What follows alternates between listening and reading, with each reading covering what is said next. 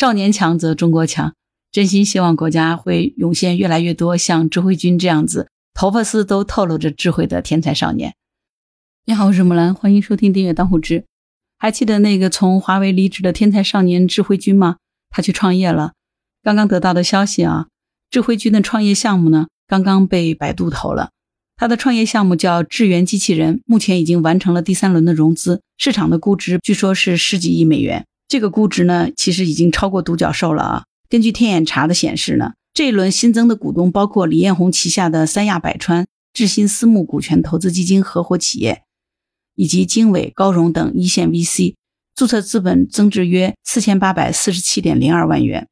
智源机器人的关联公司名字叫做上海智源新创技术有限公司，成立于二零二三年二月，法定代表人为舒远春。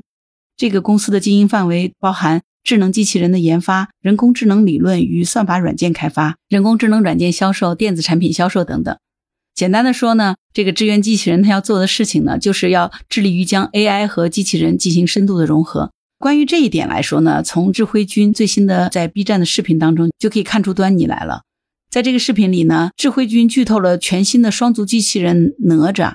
用他自己的话来说呢，这是国风神话和赛博机械的组合。国风神话就可以体现在机器人的名字哪吒，以及什么火尖枪啊、混天绫和风火轮上；而赛博机械呢，主要体现在机器人的这个脚上。也就是说，这个机器人是采用了轮加足，将传统的双足机器人，比如说波士顿动力啊，和各式的轮足机器人的脚部特点，完成地形的适应、灵活性以及高续航性。智慧君称它是轮足二象腿，脚横过来就是足，竖过来就是轮。在这个视频当中有个小细节，从视频里可以看到哈，智慧君他戴着头显和哪吒的这个动作呢是保持神同步的，这个也许就是后续哪吒要展示的一个功能之一。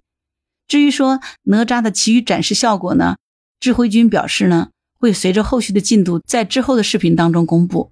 在通用机器人和 AI 领域 LLM 结合上面呢，团队还会有一些其他的动作。更重要的是呢，智慧君在视频的最后有个精彩的剧透。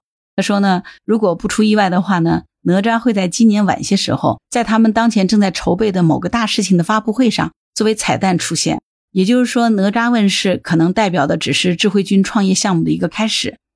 现在呢，在智慧君 B 站的这个主页上面，最新的进展仍然停留在哪吒双足汽车人的动态上。关于晚些时候的发布会呢，也还没有传出消息。但是刚刚完成的第三轮融资，则揭示了平静的水面下暗流涌动的一部分。那谁是智慧君？智慧君是他 B 站的名字啊。智慧君的本名是彭志辉，他在电子科技大学拿下了本硕学位。不过呢，在本科的时候，他的专业是生物医学工程。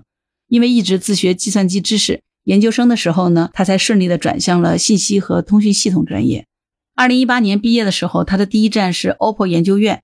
面试的时候呢，一口气拿下了硬件岗和算法岗两个 offer。和后来在华为的时候一样呢，他当时选择的就是 AI 的算法工程师。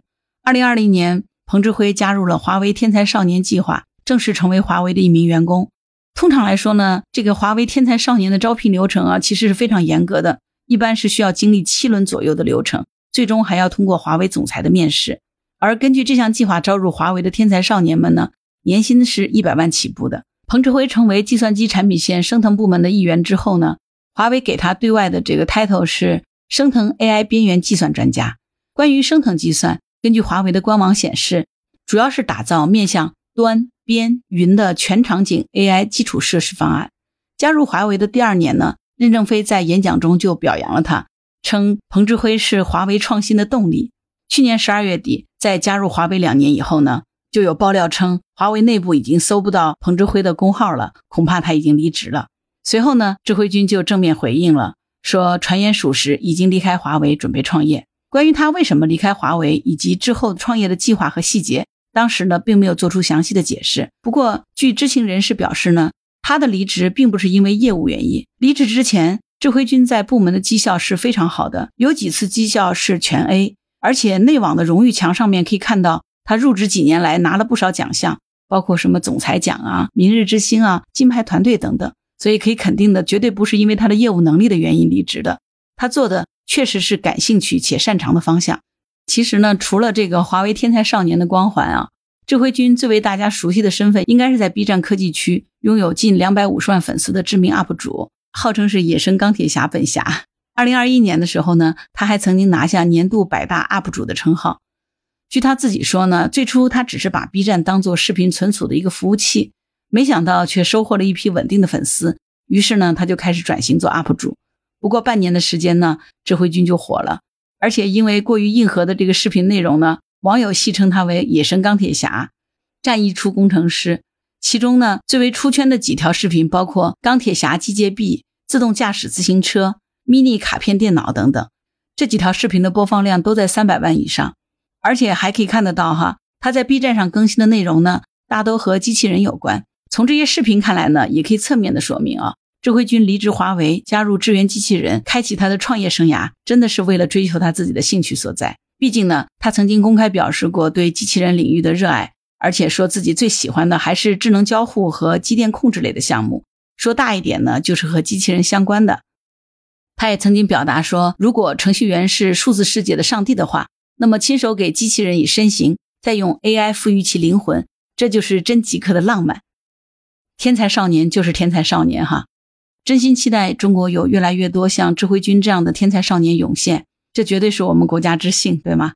就像有个网友说的，这个小伙子真是个全才啊，连头发丝儿都透露着智慧。少年强则中国强。真心希望国家会涌现越来越多像智慧君这样子，头发丝都透露着智慧的天才少年。